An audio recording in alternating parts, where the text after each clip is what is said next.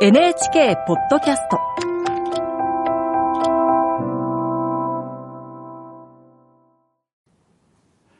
こんばんは、作家の高橋源一郎です。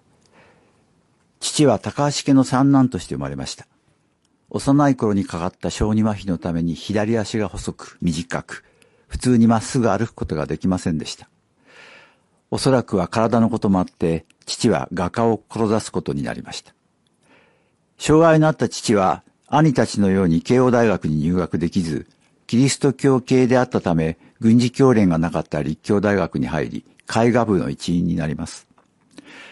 戦後しばらくの間、立教大学の食堂には父が描いた大きな油絵がかかっていたそうです。長男と次男はシベリアとフィリピンで戦死。父は仕方なく画家の道を断念し会社の経営者に、そして実業の素質質がなかった父のもとで会社は倒産。それから父にとって報道にも似た暮らしが始まります。父は会社が倒産してすぐ画商になり失敗しました。そして晩年はずっとベレー帽をかぶってもいました。えー書いたことがありますね。父の気持ちの中に海外への断ち切れない思いがあったことは間違いないと思います。けれども、絵の話をすることも絵を描くことも一切ありませんでした。もしかしたら僕が尋ねれば答えてくれたかもしれません。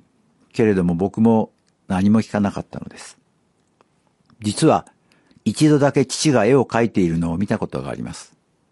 僕が中学生の頃だったでしょうか。その頃僕たちは六畳間が二つあるだけの小さなアパートに住んでいました。片方の六畳間で弟と寝ていた僕は夜中にふと目を覚ましました。襖越しのもう一つの両親が寝ている六畳間で誰かが起きている気配がします。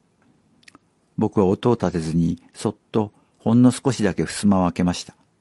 すると寝ている母の横で父が布団をかぶったまま手元の蛍光灯スタンドの小さな明かりを頼りに筆を走らせていました。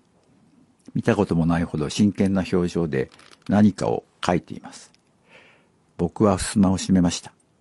不思議な光景でした。翌日父が出かけた後、なんとなく気になって、僕は父の小さな机の引き出しをそっと探りました。何枚もの白い紙に鮮やかに線で描かれた正規の部分をあからさまにさらけ出した女性の裸体、それから男性器を口に含んでいる女性、そして、そう、父が書いていたのは日本画の画法による春画だったのです。随分後になって母にそのことを告げると、母は、ああ、お金がなかったのでパパは小遣い稼ぎに旬が帰ったわよ、と言いました。それが僕にとって父が描いた唯一の絵だったのです。